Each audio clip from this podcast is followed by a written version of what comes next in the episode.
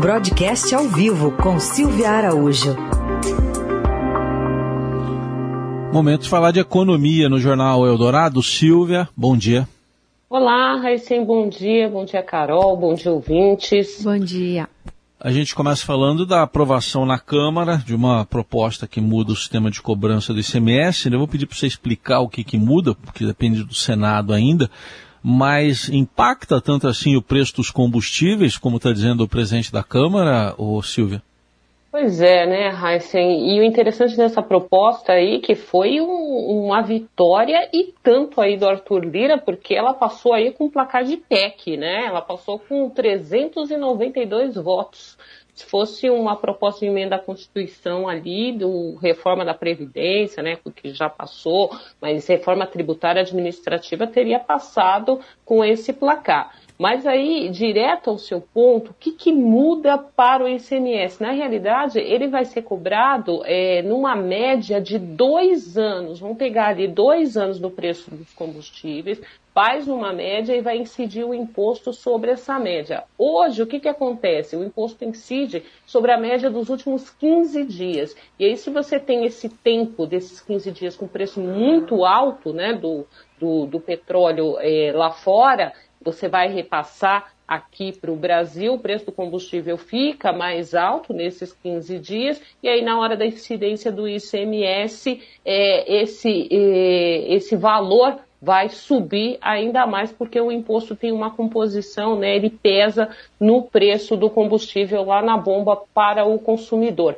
A crítica que existe, Heisen, é que esse projeto, do jeito que ele foi aprovado ontem na Câmara, ele vai ter um alívio para o preço do consumidor de 8%. E aí, se a gente fizer um cálculo, né, que o preço do combustível já aumentou mais de 30%, né, o efeito no bolso do consumidor é, nos último, no último ano já é mais de 30% de alta, você vai ter um alívio pequeno ali para o consumidor e sobre a inflação, que é outra discussão, que os preços dos combustíveis têm pesado bastante na, na inflação, vai ter um efeito também marginal, não vai ter um efeito muito forte sobre a inflação se esse projeto passar. A gente tem que lembrar que ele precisa ir lá para o Senado. Na verdade, passou na Câmara, vai para o Senado e aí, Raíssen, Carol e ouvintes, que a gente tem é, de expectativa com relação ao Senado?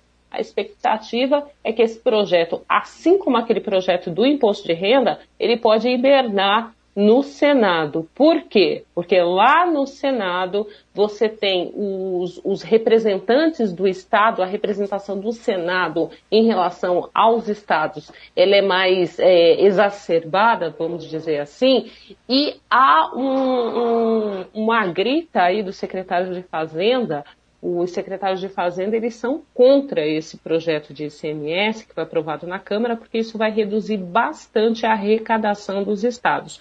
E os senadores não vão querer é, ficar aí com esse carimbo de que a arrecadação dos estados acabou diminuindo bastante, comprometeu as contas dos estados por conta da redução é, da arrecadação via esse projeto que modifica a cobrança do ICMS sobre combustíveis. É um assunto muito polêmico e vamos ver o que, que vai acontecer. O presidente do Senado, o Pacheco, ele acenou ali com uma simpatia discreta, né? Diz que vão fazer o possível, mas foi a mesma coisa que ele fez lá com o imposto de renda e até agora não foi aprovado, está lá no Senado, está sendo discutido e essa matéria de ICMS tende a ter um destino semelhante, Raíssa e Carol.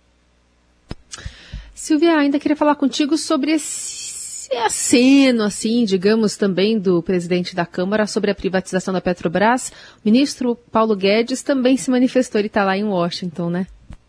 Pois é, Carol. Então, esse aceno do Lira foi. Ele já está antevendo o que, que vai acontecer com essa história do CMS, né, lá no, no Senado. E aí ele falou, né, verbalizou que o problema do, do preço do combustível é a questão que existe lá dentro da Petrobras com relação à precificação dos combustíveis e acabou falando ali publicamente que será que não seria o caso de privatizar a Petrobras e aí acabar é, com essa pressão sobre os preços dos combustíveis. Lá em Washington, o Guedes falou: ah, é, a ideia é interessante, nós apoiamos, claro.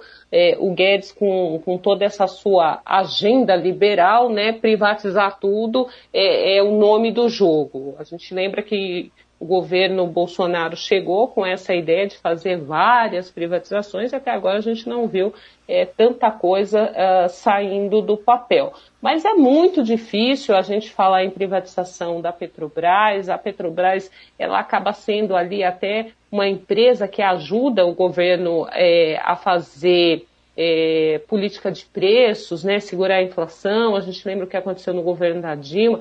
Isso é bem interessante, Carol, porque lá atrás, no governo da ex-presidente Dilma Rousseff, a grande é, crítica que se existia ali com relação à Petrobras era justamente segurar repasses de preços para controlar a inflação. E aí o que, que aconteceu? Seguraram tanto que a Petrobras ficou ali com um rombo de mais de 60 bilhões de reais por conta disso. E a, as contas da empresa acabaram se deteriorando, a Petrobras entrou numa fase muito ruim, isso tirando toda aquela parte de, que a gente viu da Lava Jato, né, Heisen? Mas segurar o preço, você não repassar os preços, significa que você vai ter um problema de caixa da empresa, sim. E é, a história de privatizar a Petrobras, isso de fato não deve avançar. Você vê que Eletrobras já é bem difícil, né? Estão tentando aí fazer a privatização da Eletrobras e é uma coisa bem complicada. Você imagina mexer com petróleo, né? Tá aí, Silvia Araújo, de olho nos principais assuntos da economia e ela volta na terça, o Jornal Eldorado. Obrigado, Silvia. Até terça. Até lá.